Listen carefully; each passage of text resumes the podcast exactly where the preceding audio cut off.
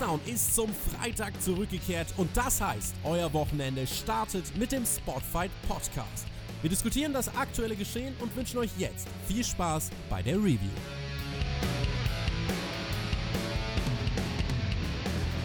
SmackDown am Nikolaus Freitag. Björn, ich kann dir sagen, meine internen WWE-Quellen, die haben mir berichtet, jetzt hier auch für Spotfight natürlich, da bin ich vernetzt. Einige WWE-Superstars haben gestern tatsächlich bei der SmackDown-Episode hoffnungsvoll ihre Ringstiefel vor die Halle gestellt, dass der Nikolaus da mal vorbeikommen kann und da was reinwerfen kann. Hast du denn deinen Stiefel rausgestellt? Ich habe natürlich meinen Stiefel rausgestellt und hab nichts bekommen. War keiner bei mir. Traurig. Schade. Oder? Sag mal, war SmackDown ein, ein Nikolaus-Geschenk für dich? Es war ein, ein, ein Traum. Es war ein Nikolaus, äh, Nikolaus-Geschenk vor allen Dingen für meinen Hund. Ja, du warst ja gerade noch mit Yoda draußen. Hat der das Endsegment denn mitgeguckt? Er hat das Mal mitgeguckt und war ganz neidisch und wollte fast den Big Dog vernaschen. Jetzt kann ich dir. Lass, lass uns doch direkt mal darüber sprechen, oder? Lass uns doch. Was? Nein! Kein Mensch will darüber sprechen. Lass es uns einfach ausfallen. Lass uns einfach nicht drüber sprechen. Das ist heute, das ist der Major Talking Point. Deswegen, normalerweise gehen wir halbwegs chronologisch durch. Heute fangen wir einfach mal mit Roman Reigns gegen Dolph Ziggler an, der SmackDown Main Event. Das war ja erstmal, was Matchqualität angeht, nicht so sehr überzeugend wie die vergangenen SmackDown Main Events. Aber was dann eben interessant war, war, Roman Reigns gewinnt natürlich, wie erwartet. King Corbin kommt dazu mit seinen Leibwächtern. Er hatte an diesem Abend das Ziel, Roman Reigns bloßzustellen und das hat er dann auch gemacht. Handschellen. Roman Reigns wurde an den Ringpfosten gefesselt und dann haben sie ihn mit, äh, mit Hundefutter überschüttet. Und das äh, hat bei Yoda auf jeden Fall für Speichelfluss gesorgt. Für was hat es denn bei dir gesorgt? Auf jeden Fall nicht für Speichelfluss, eher für, äh, für andere Flüssigkeiten, die aus dem Magen hochkommen und nicht nach oben kommen sollten. Ähm, naja, also dieser Main-Event, ja. Also erstmal müssen wir uns, weiß ich nicht, fast 20 Minuten lang Waynes gegen Sigler angucken. Zu wie vielen Mal eigentlich in meinem Leben? Kannst du mir das aufzählen? Ich kann es dir leider nicht aufzählen, nein. Aber Dolph Ziglers Spear Cell ist einer der geilsten, den es gibt. Deswegen hat es seine Daseinsberechtigung. Ach so, und da müssen wir dann jedes Mal 20 Minuten drauf warten, ja? Ja, halb. Naja, immerhin kam dann unser König, der Herr Corbin, heraus. Und nicht nur ganz normal, nein, er wurde, wie es sich für einen König gehört, zum Ringen getragen. Das fand ich ja alles noch ganz schön inszeniert und alles drum und dran. Und alles, was danach kam, war halt dieses typische, okay, wir haben hier mehr oder weniger eine Überzahl an bösen Leuten, die es nicht schaffen, das Monster, nee, das Monster sag ich schon, äh, komme ich jetzt auf Monster? Den Mann? Big Dog meinst den du? Big Dog, den Big Dog in den Griff zu kriegen. Am Ende schaffen sie doch die Überzahl rauszuholen, sind ganz böse, tun ihn anfesseln. Ja, und dann kam Yodas Lieblingsszene aus All-Time WWE-Geschichte. Nämlich dann fand der Roman Reigns auch richtig zum Anbeißen, als dann genüsslich das Hundefutter über ihn ergossen worden ist. Ja, Yoda fand Reigns richtig zum Anbeißen. Ähm, ich fand es nicht ganz so appetitlich und auch nicht ganz so unterhaltsam. Jetzt könnte man natürlich sagen, geil, die Story wird logisch weitergeführt. Juhu. Wie findest du denn die Hundestory? Also, erstmal muss man natürlich hier dazu sagen, das war ja eine Szene, die schon relativ untypisch ähm, ist für WWE, weil das ja schon so ein, so ein, weil?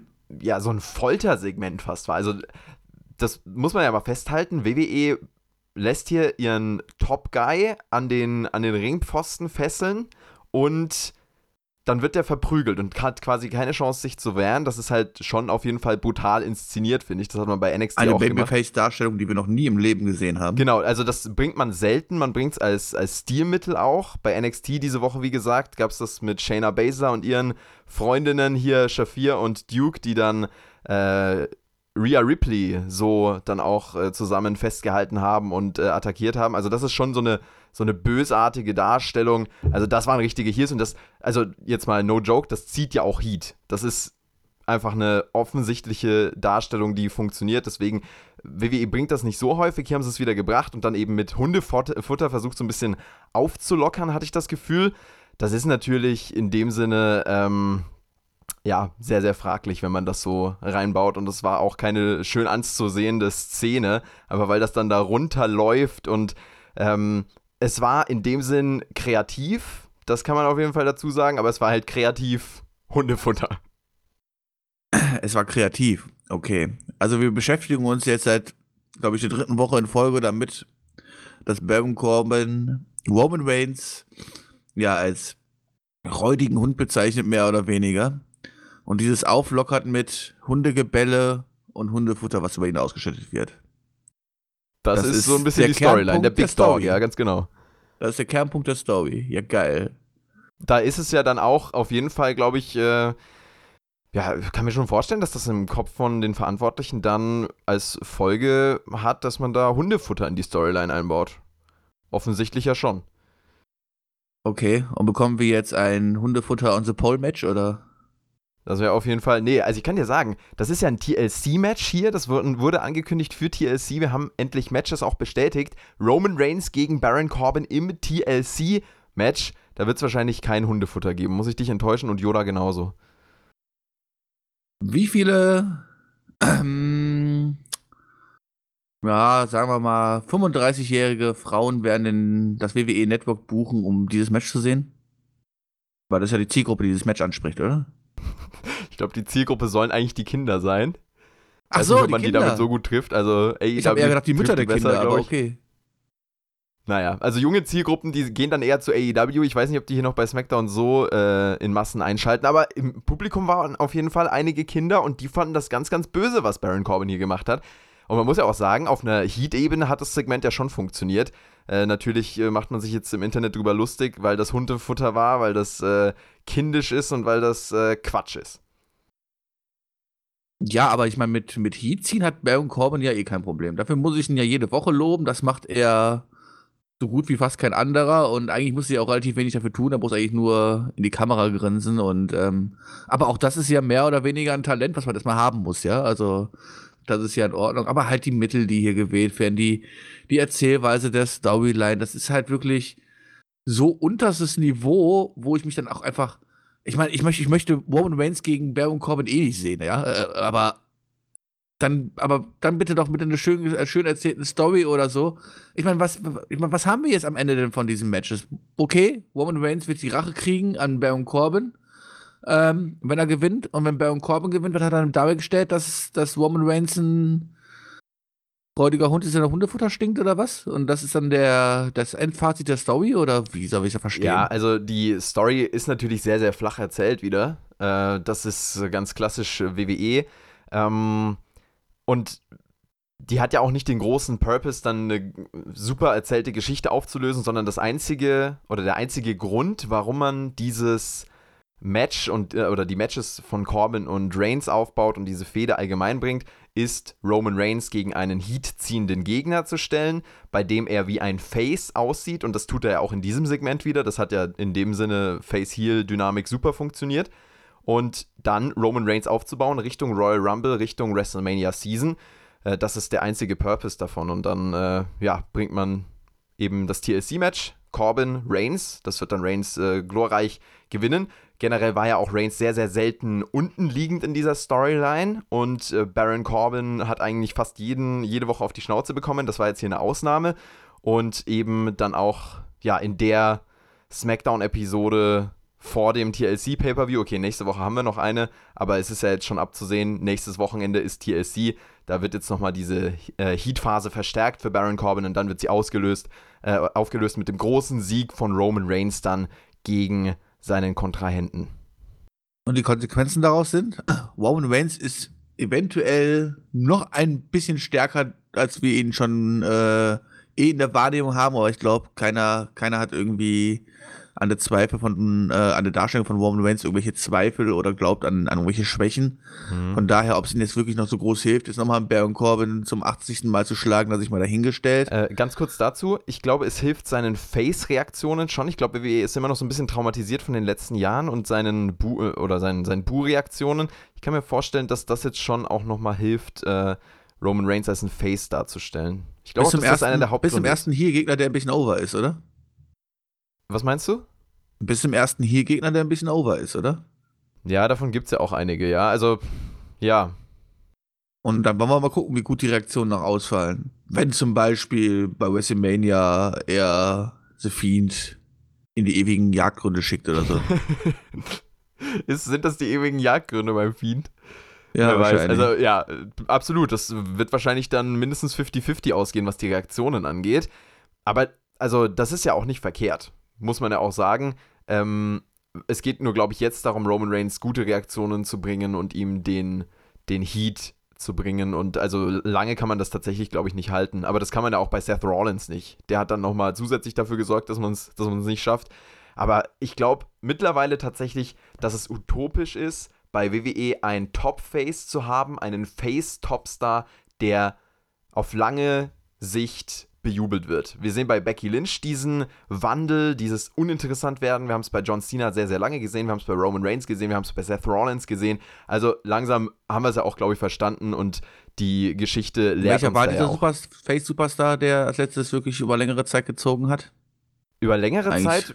Boah. Eigentlich nur Daniel Bryan, oder? Also Daniel Bryan halt auch nicht über längere Zeit, das muss man halt sagen. Der hat ja bei Re- WrestleMania 30 seinen Titel gewonnen, dann war er am Peak. Ja, aber davor die Zeit hat er ja wohl äh, lang genug als äh, Aber da war er nicht an der Babyface. Spitze. Das war eben das Ding. Da war er der Ja, Underdog gut. auf dem Weg zur Spitze.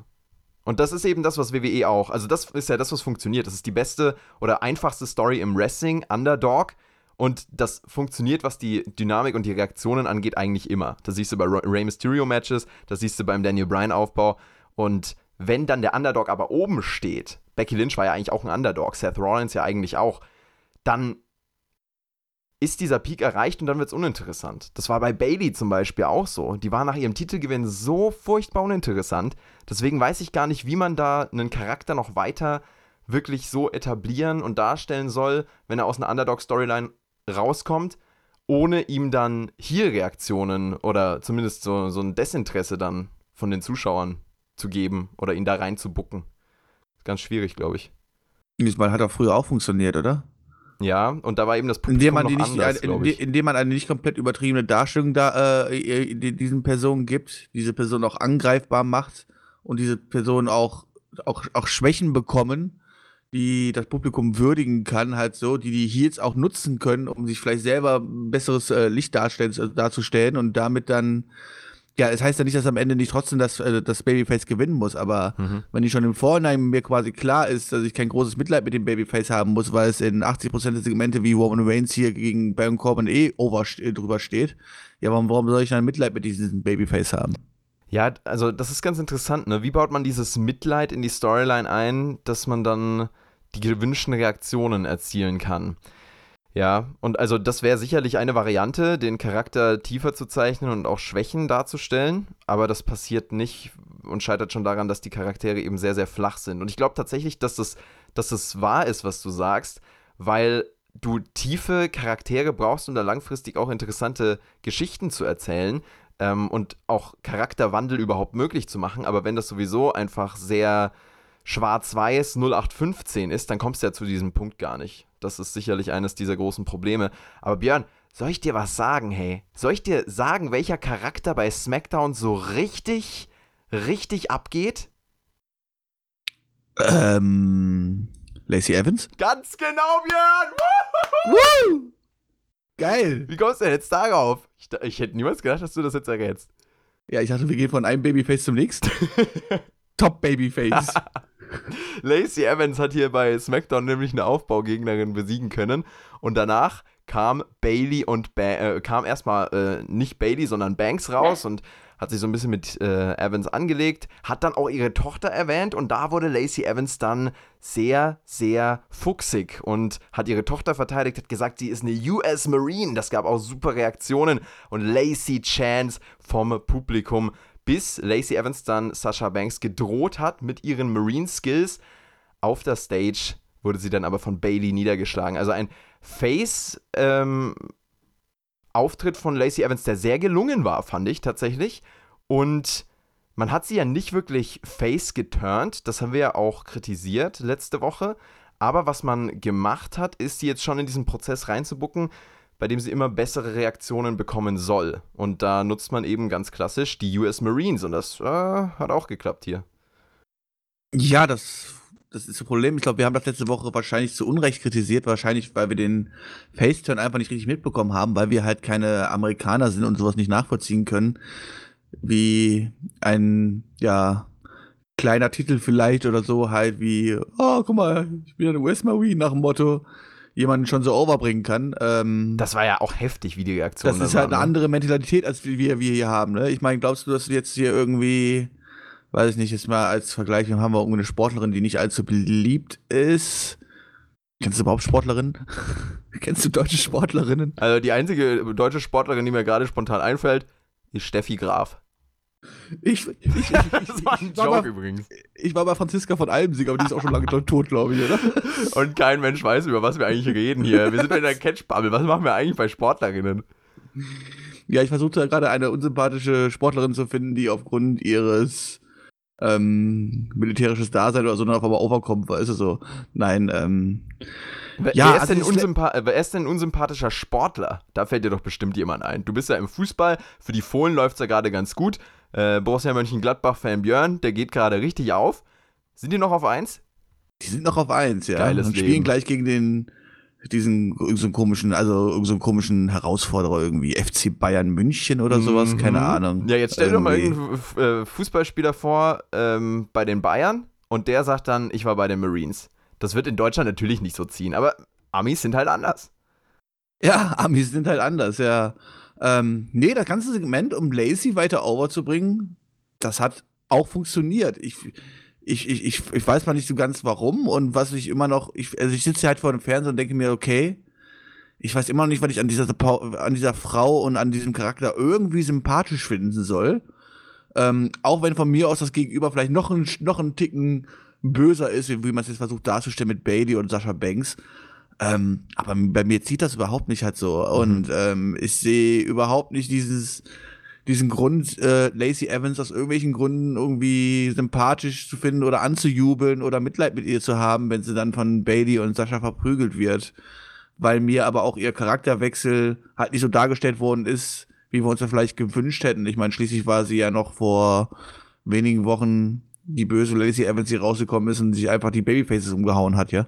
Ähm, nee, da, da, wurde mir noch zu wenig für erzählt. Für die Amis scheint es zu reichen. Äh, für die Amis reicht halt so ein Triggerwort wie US-Marine anscheinend schon aus. Ja, und also das muss man ja auch echt daran messen, würde ich sagen, weil WWE eben als Hauptzielgruppe trotzdem äh, die Amis hat und äh, in erster Linie dann eben die Leute, die vor dem Fernseher sitzen, beziehungsweise in den Hallen, äh, aber noch mehr an den äh, Fernsehgeräten natürlich. Und das sind eben ja auch äh, größtenteils wahrscheinlich Menschen mit der Mentalität, hey cool, die war beim Militär, das ist was Ehrenwertes, da bejubel ich sie. Das finde ich toll, dass sie da war. Und das ist einfach eine Tatsache, dass das bei äh, WWE in Amerika. für sie und unser Land ein. Heil. Ja, ganz genau. Also mit Rusev hat man das Gegenteil gemacht. Der war halt dann, der gegen äh, das Militär war. Und also das gab es ja auch schon zigmal in der WWE-Geschichte. Das macht man sich hier zunutze. Und was ich ganz interessant finde, Lacey Evans ist wieder so ein Beispiel. Man turnt sie halt nicht von heute auf morgen. Ich habe es ja auch bei der Raw Review angesprochen. Diese Turns, auch von Seth Rollins zum Beispiel, die funktionieren zwar von heute auf morgen, aber WWE bringt sie nicht mehr so häufig so von jetzt auf gleich, okay, ich bin auf einmal böse, ich bin auf einmal der, der Heel, sondern bei Lacey Evans ist hier von Heel zu Face einfach ein, ja, langfristigeres Booking. Ich traue mir das Wort gar nicht in den Mund zu nehmen. Man stellt sie einfach weniger arrogant dar und macht aber nicht auf einmal eine Aktion, wo sie irgendjemandem hilft oder so, klassisch Face-Turn-mäßig und dann ist sie Face. Das hat natürlich beides Vor- und Nachteile, aber hier bei Lacey Evans äh, ist es dann trotzdem so ein bisschen über, ja, über sehr kurzfristige Zeit versucht darzustellen. Deswegen stört sich, glaube ich, auch. Und du kannst damit nicht so viel anfangen. Die Amis eben schon, weil da ist US Marine, äh, geht ab. Mm, Ja, da, man muss halt immer diese perfekte, äh, diese schöne Mischung daraus finden, ne? wie man langsam anfängt, einen Charakter quasi äh, zu erzählen, dass er vielleicht Veränderungen durchmacht und so. Aber die Leute trotzdem noch nicht so hart drauf getriggert sind, dass sie wissen, okay, der könnte jetzt eh nächste Woche Face, so nach dem Motto oder Heal, wie auch immer.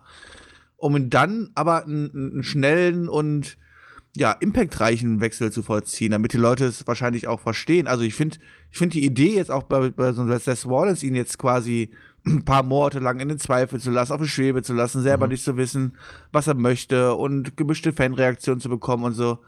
Das finde ich gar nicht so verkehrt.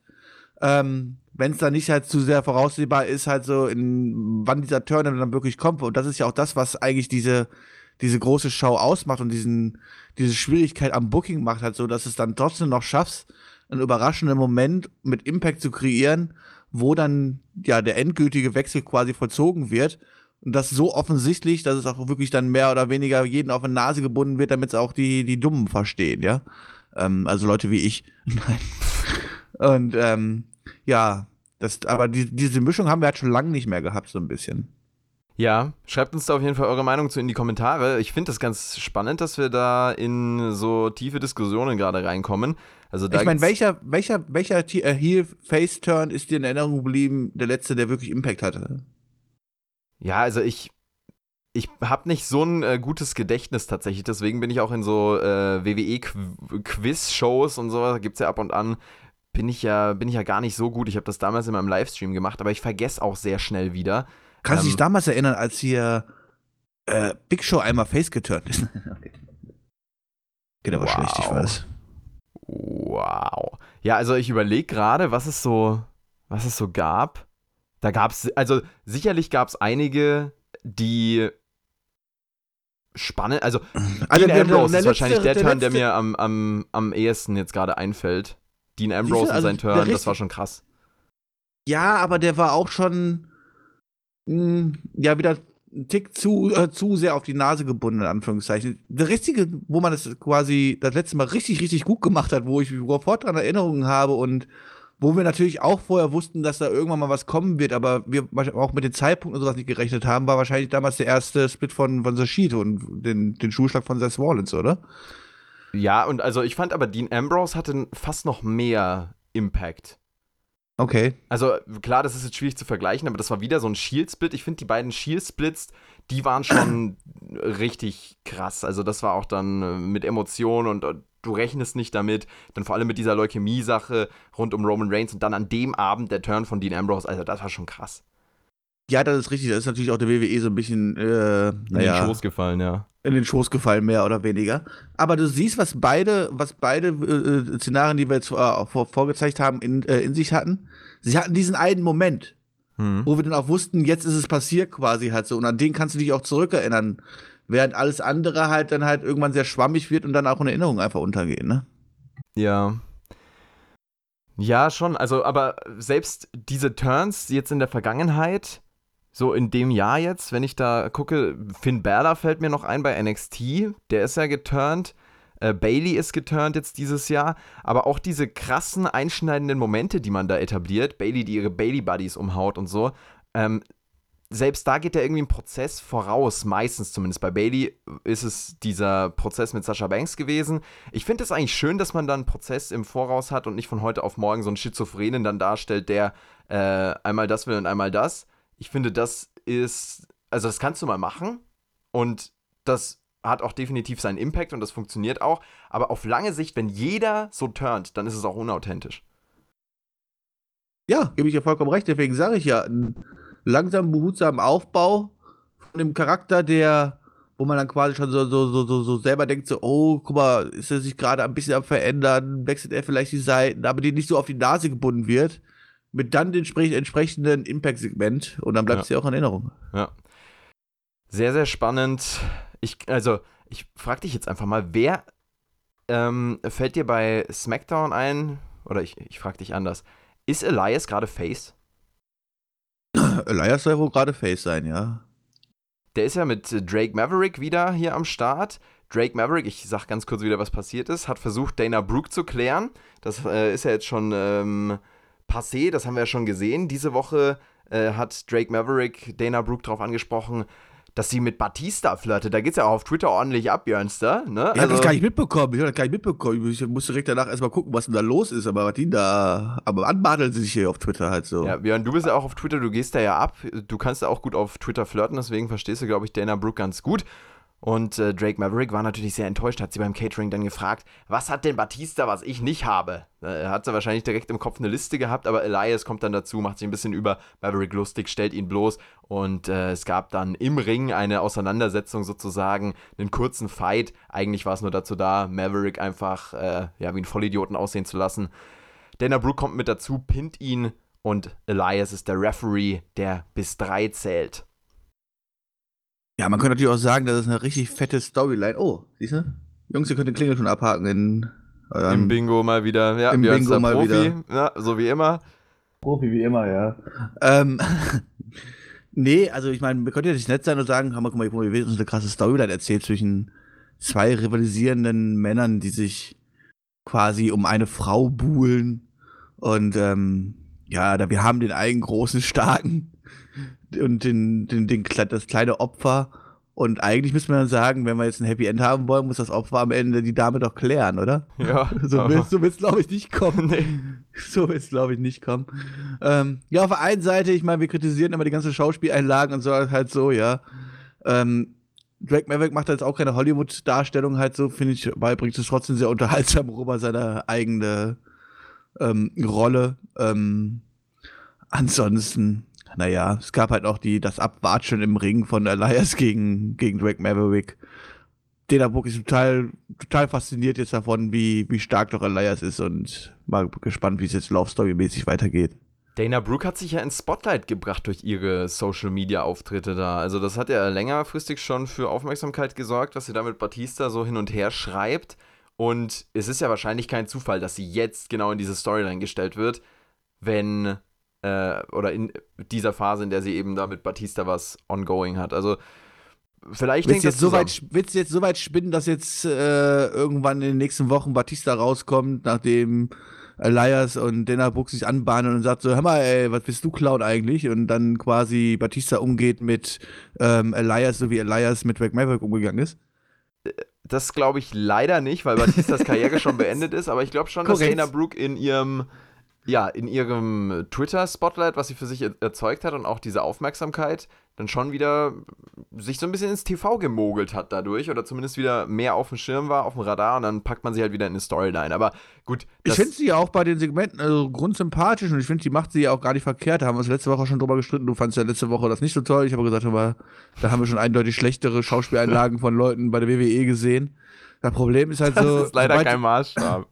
Sobald die Frau wieder den, den Ring betreten wird und äh, um ihr Recht zu kämpfen, spätestens dann werde ich wieder abschalten. Gut, dann haben wir das auf jeden Fall auch geklärt. Wobei Dana Brooke ja auch sich wirklich Mühe gibt. Also ich glaube, die sollte man so ein bisschen in den Schutz nehmen. Die gibt sich richtig Mühe, die ist auch häufig Ich gebe mir auch seit Jahren hier Mühe, fehlerfrei zu sprechen und schaffe es nicht. Da muss man halt auch irgendwann einsehen und sagen, ich kann es einfach nicht. Na gut. Und da muss man sich halt anders overbringen, um Daseinsberechtigung zu haben. Alexa Bliss hat übrigens gegen Mandy Rose gerasselt, ähm, aber nicht ohne Verluste gewonnen, tatsächlich. Also sie hat gewonnen, aber nicht ohne Verluste. Das ist auch irgendwie Ohne komisch. Verlust, das klingt aber auch sehr merkwürdig. Also, ja, das ja. klingt tatsächlich sehr merkwürdig. Was meine ich? Mandy Rose hat Alexa Bliss die Wimpern abgezogen. Hast du das gesehen? Das ging auch ziemlich einfach. Hat man dann auch gesehen, dass das wohl die Fake Geht das bei dir auch so einfach? Sind die bei dir auch aufgeklebt? Kann ich sagen, leider nicht. Leider nicht. Da kannst du ja mal deine Schminkberatung holen bei deiner Freundin vielleicht. Ich frag mal an, ja. Ich schreibe jetzt schnell eine WhatsApp-Nachricht. Leg mal los hier. Ja, also ich kann ja so ein bisschen mit Mandy Rose nachfühlen, denn auch meine Freundin hat mich dann darauf aufmerksam gemacht, dass ich doch meine, meine, meine Wimpern doch mal schneiden sollte, weil sie aussehen wie Nein, Raub echt? und Krüben. Tatsächlich, ja. Nein, du hast mit, Doch. du hast mit deiner Freundin zusammen Smackdown geguckt? Äh, das nicht, nein, aber äh, in den Wochen davor ist das ein Thema geworden, wo sie sagte aber so, hast du jemals in deinem Leben deine Wimpern geschnitten? Und ich dachte, sag mal, sehe ich aus, wie ich meine Wimpern schneide oder was? Nee, also Wimpern habe ich Ähm. tatsächlich auch noch nie in meinem Leben geschnitten. Echt nicht? Nee. Ja, doch, also ich habe es dann jetzt tatsächlich mal getan und es war, glaube ich, auch gar nicht so verkehrt. Das kann man ruhig mal machen, das ist in Ordnung.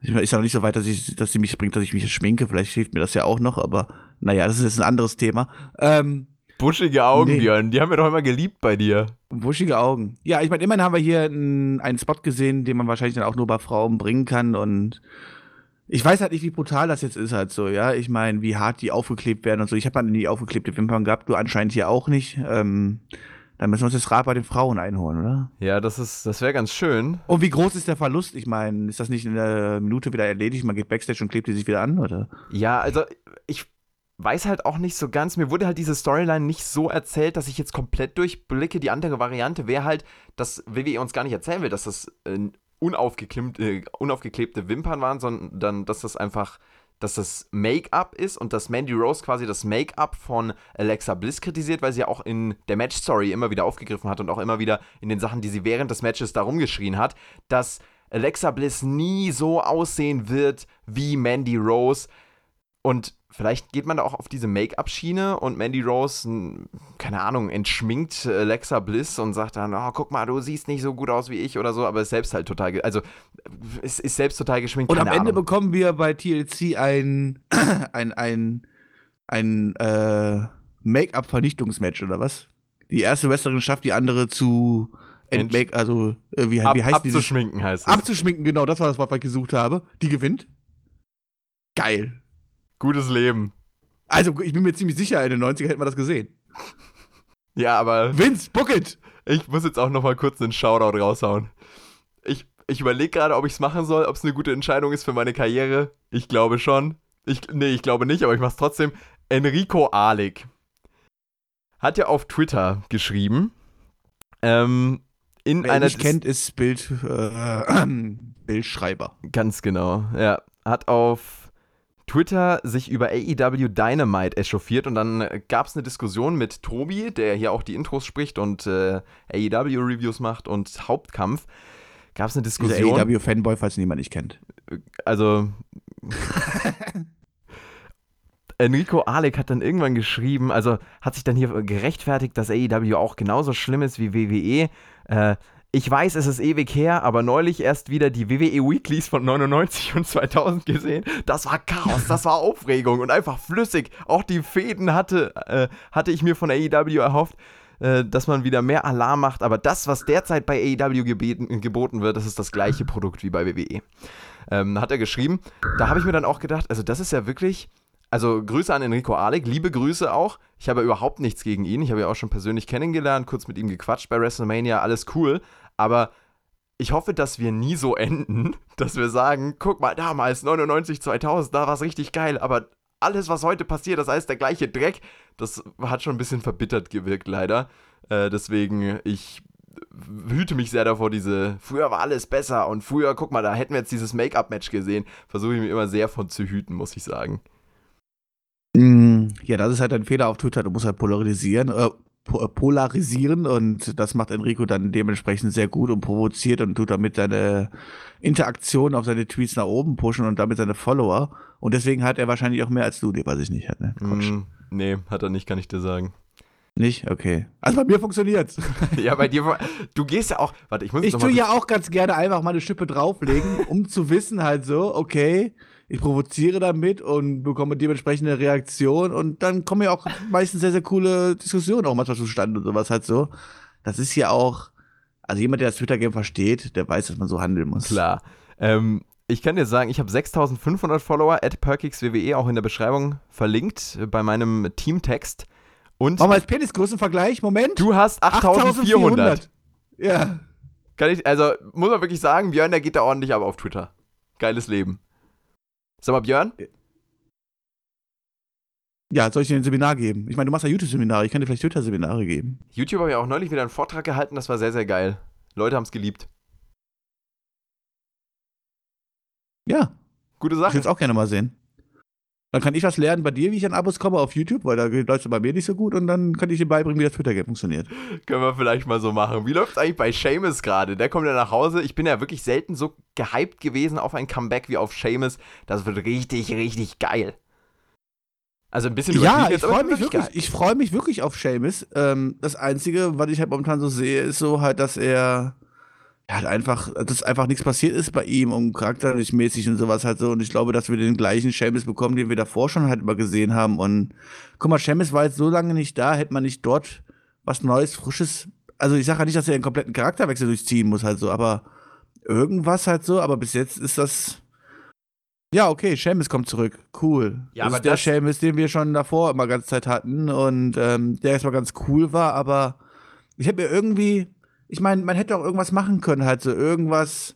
Ich meine, für die Leute, die Seamus noch gar nicht kennen, ich glaube, für die ist das ganz cool, gerade für alle anderen denken sich, cool, die freuen sich, dass Seamus mal wieder zurückkommt, aber mir fehlt diese, diese Würze drin, wo ich sage so, ey, cool, guck mal da, wenn der jetzt wirklich dann da ist, was erwartet und sowas, und momentan habe ich das Gefühl, wir haben einfach, wir bekommen einfach nur Seamus zurück. Ja, halt klassisch einen WWE-Charakter, der nicht viel Tiefe hat, leider, ne? Also. Ja, korrekt. Klassisches Comeback. Aber dass es allein dieses Comeback gibt, ist ja einfach geil. Und dass es dich hypt, ist ja auch äh, auf jeden Fall ein Argument dafür, dass es zumindest die ersten zwei Wochen funktionieren wird. Und dann ist er halt genau wie die anderen, genau wie The Miz, genau wie Elias, genau wie Lacey Evans. Die sind da und dann ist es mal ein bisschen besser, dann ist es mal ein bisschen schlechter. Aber im Endeffekt ist es einfach ein Charakter, der dich überhaupt nicht interessiert. Ja, das ist richtig. Gibt es noch Großcharaktere, die einen, die zurückkommen konnten, wo man sagen würde, die würden länger als, sag mal, drei Monate wirklich interessant bleiben in einem WWE-Produkt? Selbst bei CM Punk, glaube ich, würde dieser Hype nicht so Darauf wollte ich hinaus. anhalten. Ich glaube auch nicht, nee, ich glaube auch nicht. Die Frage ist auch, ob es das, ob es das WWE-Produkt selber schuld ist oder ob es die Ausrichtung des WWE-Produkts ist. Also ich glaube, es ist einfach diese vollkommene Übersättigung, die wir einfach auch haben. Ja, ist gut möglich. Und deswegen haben wir auch noch so Leute, ich meine, gucken Sie an, die Leute, die wirklich äh, ja noch was Reizvolles haben, die auch natürlich polarisieren und alles drum, drum dran, aber die gleichzeitig auch noch was wie Style-Appeal haben, das sind die Leute, die wir nicht jede Woche zu sehen bekommen, ne? Und Ja. nicht jede Woche vor fünfmal Klar. zu sehen bekommen. Sprich Brock Lesnar, John Cena und Co. halt so, ne? Das ist alle anderen Leute, die halt wöchentlich, die du halt mehr oder weniger, mehr oder weniger mindestens zweimal die Woche quasi auf die Nase gebunden bekommst, ähm, ja, die sind halt in der heutigen schnelllebigen Zeit leider nach wenigen, nach weniger Zeit halt quasi ausgelutscht. Und das sehe ich auch nicht nur bei der WWE so, das sehe ich auch bei vielen, vielen anderen ähm, Charakteren in anderen Wrestling-Promotions so. Also, naja. es ist eine sehr contentvolle Zeit, deswegen ist es auch schwierig, ne? Sich einfach da durchzusetzen als Entertainment-Programm für WWE. Die merken es ja auch am eigenen Leibe. Die WWE Network-Zahlen aktuell, die sehen jetzt nicht so sonderlich prickelnd aus. Die TV-Zahlen sowieso nicht. Also, äh, es ist aktuell richtig, richtig schwierig, sich mit Content durchzusetzen. Egal, ob das jetzt von einer milliardenschweren Firma wie WWE äh, produziert wird oder ob das jetzt bei uns auf dem YouTube-Kanal ist. Ähm, das ist äh, herausfordernd und da musst du halt wirklich qualitativ abliefern, dass du da dein, deine Audience auch behältst. Das äh, sei hier mal gesagt, auf jeden Fall. Jetzt waren wir Aber aber, ich meine, da könnte man wahrscheinlich einen komplett eigenen Podcast rausmachen. Also, aber ich habe letzte Woche dazu einen Kommentar gelesen. Oder warst du, warst du, der das auf Patreon angesprochen hat, hier von wegen, ja, wenn wir, wir, wir jammern über, die, über viele, ganz, ganz viele Trash-Segmente und wir alten Wrestling-Zuschauer wollen tolle Storylines haben und all sowas und tolle Entwicklungen. Ähm, ja, aber eventuell sieht man, dass das nicht groß zieht. Auf der anderen Seite sieht man aber, dass halt die meistgeklicktesten Clips auf YouTube halt Ja. die Sachen sind von 24-7-Gürtel oder halt, wenn Bobby Lashley und Lana irgendwie rumlecken halt ja, so, ja. kurzes Entertainment. Und dann muss man sich fast fragen, wäre drei Stunden Bobby Lashley und 24-7-Gürtel wirklich besser? Aber anscheinend, also wenn man sich die Klickzahlen anguckt, muss man ja eigentlich danach gehen, oder? Ja, das ist diese Frage von, von leichtes Entertainment oder wirklich Tiefgang. Ich glaube auch, dass Tiefgang sich im Jahr 2019 und bald 2020 noch durchsetzen kann, aber dass es deutlich seltener ist als früher sozusagen. Game of Thrones hat sich durchgesetzt mit Tiefgang in den äh, Storylines. Äh, und wir shooten jetzt nicht gegen die letzte Staffel, weil der Schuh ist auch äh, angezogen und die Story ist auserzählt. Ähm, aber ich glaube, es braucht einfach eine Mischung, die WWE ja auch gerade bringt. Also du brauchst kurz konsumierbar, krasses Entertainment und auch so Fixpunkte, die dich dann catchen und in die, in die Show reinziehen. Du brauchst halt aber auch langfristig erzählte ähm, Geschichten, die man nur versteht, wenn man länger dabei ist. Und davon leben ja auch Serien, die beides bieten. Davon lebt aber nicht WWE, weil da eben die letztere Komponente mit den langen Storylines fehlt. Das ist problematisch, aber das ist auch äh, ja nichts Neues sozusagen. Ja, das ist richtig. Genug Grundsatzdiskussion für heute. ist so, ich denke es mir auch gerade. Sag mal, wir hatten ja zumindest ein bisschen Charakterentwicklung bei The Revival diese Woche.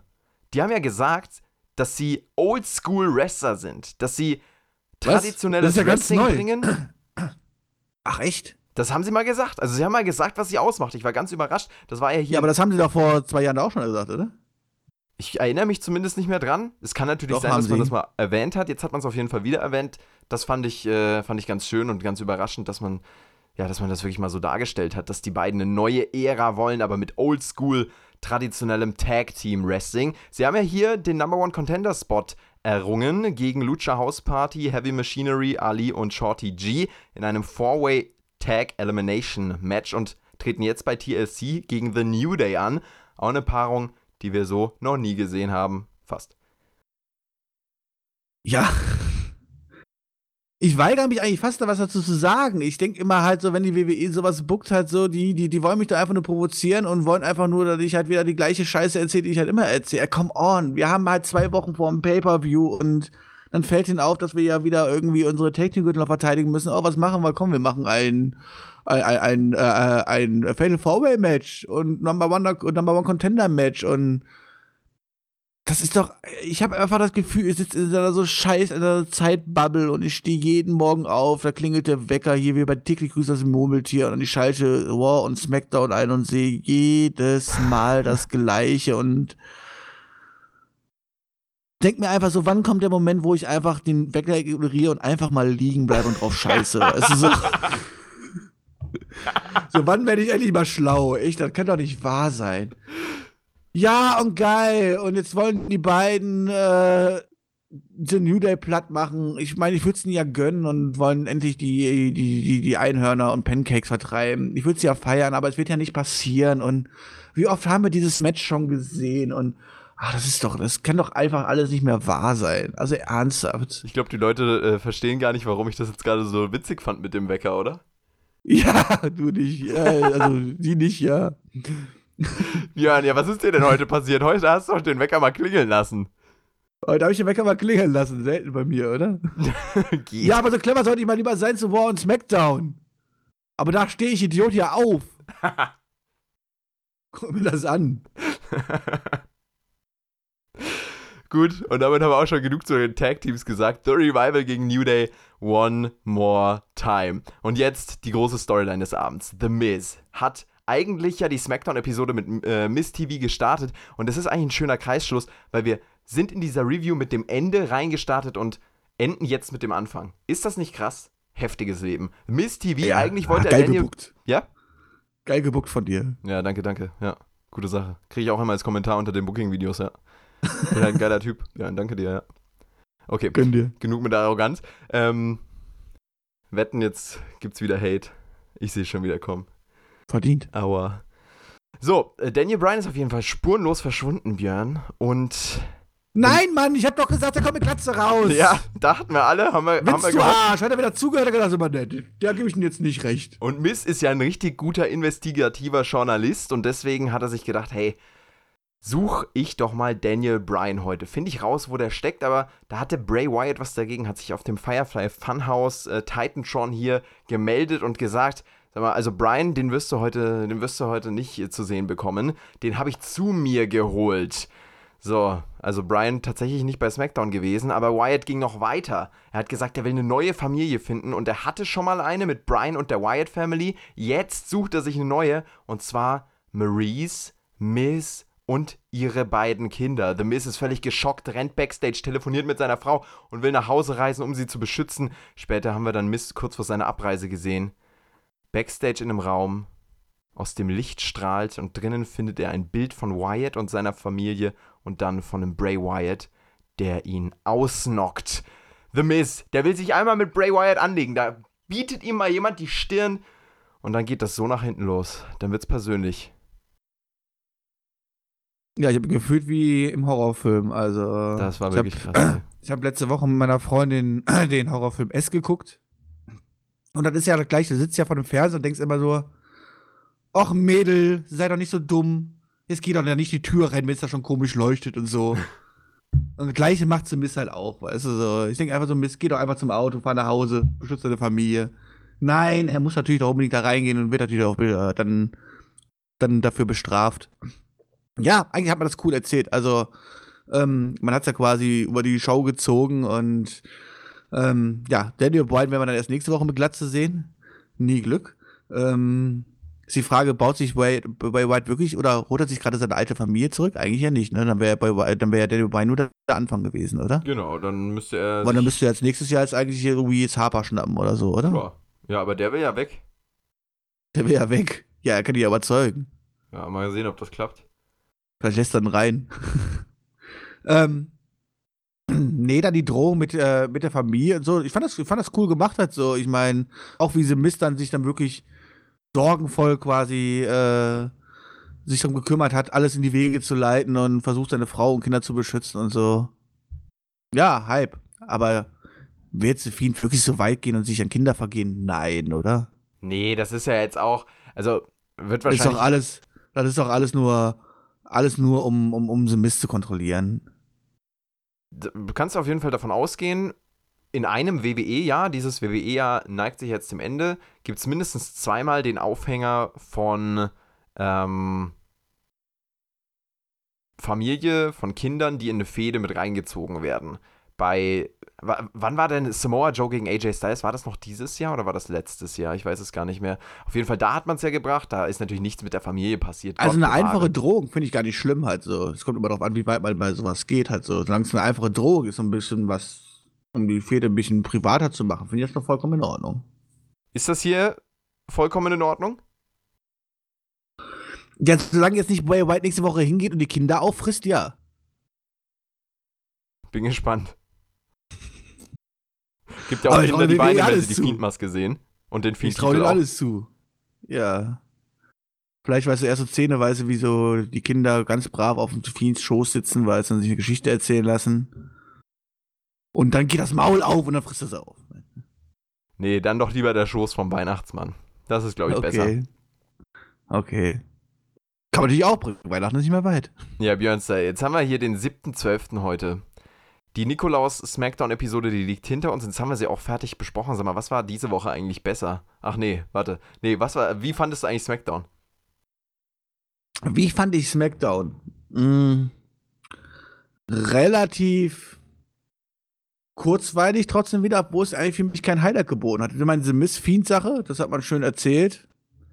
Äh, da, da hat man auch ein bisschen aufgepasst. Ja, bei diesem, bei diesem Tag-Team-Match, das, wo wir quasi ordentliches Wrestling hätten vielleicht ein bisschen erwarten können, das ist auch bei Weitem unter, äh, unter den Hoffnungen geblieben. Das war nichts meines Erachtens Wrestling-mäßig und der Main-Event, da brauchen wir auch nicht groß drüber sprechen. Sprich, Wrestling-mäßig war diese Woche wirklich eher mau, muss man ganz klar sagen. Eigentlich, was sonst eigentlich Ja. so die so SmackDown so ein bisschen auszeichnet. Kein die sehenswertes, wirklich sehenswertes Match. Das ist echt heftig. Nein. Nö, also, also die Matches könnt ihr alle so durchskippen, aber da, habt ihr, da verpasst ihr wirklich gar nichts halt so. Ähm, ja, und auch die Segmente haben mich jetzt nicht aus dem, aus dem, aus dem Hocker geholt, ne? Also wenn ich, ich, ich brauche nur an das Hundefutter zu erinnern, so halt. Also eigentlich, ey, wir sind halt, wir sind halt wieder schon wieder kurz vorm Paper, da muss man sich überlegen halt so, ja. Ich meine, eigentlich fühle ich mich gerade wie so eine Phase so, oh, wir, weißt du, der letzte Paper liegt drei Wochen zu, äh, zwei, drei Wochen zurück, der nächste Paper braucht aber noch acht Wochen und wir machen einen langsamen Aufbau und ähm, dann geht's los halt so nach dem Motto, aber das haben wir ja gar nicht halt so, ja, sondern entweder haben wir gar keinen Aufbau oder wir haben einen mega gewaschten Aufbau, um irgendwas für TLC auf die Karte zu bringen, wie dieses Tag Team äh, äh, Fatal Four Match und so weiter. Ja, das ist prinzipiell war das einfach wieder, also eigentlich war es nichts, obwohl es sich gar nicht so böse angefühlt hat, aber es war halt nichts, wo ich sagen würde, ja, es hat wieder keiner was verpasst. Das ist immer das größte Problem. Es ist, ihr habt nichts verpasst, wenn ihr nicht eingeschaltet habt. Und das darf halt nicht passieren. Tatsächlich eine ja, eher schwächere Smackdown-Episode, würde ich fast ähm, sagen. Eben durch diese Abstinenz von gutem Wrestling. Paar Punkte fand ich tatsächlich auch ganz gut und ganz gelungen umgesetzt. Lacey Evans zum Beispiel, dass die solche Reaktionen zieht, das hätte ich gar nicht äh, erwartet. Und ähm, ja, diese Miss Wyatt Fiend-Sache, ich glaube, die ist einfach noch zu unausgereift, um sie wirklich vollends beurteilen zu können. Ähm, deswegen, so ein paar Ansätze waren schon da, aber nicht ansatzweise auch so gut tatsächlich wie letzte Woche, vorletzte Woche. Von daher, SmackDown diese Woche kann man eigentlich so zusammenfassen. Wenn ihr es nicht gesehen habt und nur diese Review gehört habt, dann habt ihr eigentlich alles richtig gemacht, weil so wirklich viel verpasst habt ihr tatsächlich nicht. Aber schreibt uns gerne eure Meinung dazu in die Kommentare und schreibt uns, wenn ihr es anders seht. Ich freue mich jetzt ganz besonders auf unseren Off-Talk. Es gibt ja jetzt für Patreon noch den Nachschlag und den nehmen der Björn und ich jetzt auf. Also wenn ihr für Dezember noch Patreon-Supporter werden wollt für Spotfight, do it. Der Link ist in der Videobeschreibung auf äh, YouTube und für die Spotify und iTunes-Hörer klickt gerne einfach mal auf patreon.com slash spotfightpodcast und da könnt ihr dieses Projekt unterstützen. Vielen Dank dafür. Und Björn, hast du noch was loszuwerden? Ich liebe alle Hörer. ich liebe Wrestling. Und alle, die wieder sagen, oh, die wird wieder diesmal nur gemeckert. Ja, muss halt auch mal sein. Nee, wir haben doch super viel Positives auch gesagt, oder? Also nicht super viel, aber ein bisschen so. Charakterbildingsmäßig. Bildingsmäßig. Also bei den Grundsatzdiskussionen haben wir auch erwähnt, wie es gut sein könnte. Ja, das ist wichtig. Ups. Kann ja mal passieren, ja, was? Könnte ja mal passieren. Nein, Quatsch. Äh, werdet alle schöne Patronen. Ähm, ich und der Johnny werden jetzt noch ein bisschen plaudern. Weihnachten steht bald vor der Tür. Könnt euch, ich könnte euch schon ein paar Weihnachtsgeschenke spoilern, aber ob ich das machen soll, ich weiß es nicht. Wenn ihr es erfahren wollt, werdet Patronen. Ansonsten würde ich sagen, reingehauen. Wir hören uns nächste Woche wieder. ciao. ciao. ciao.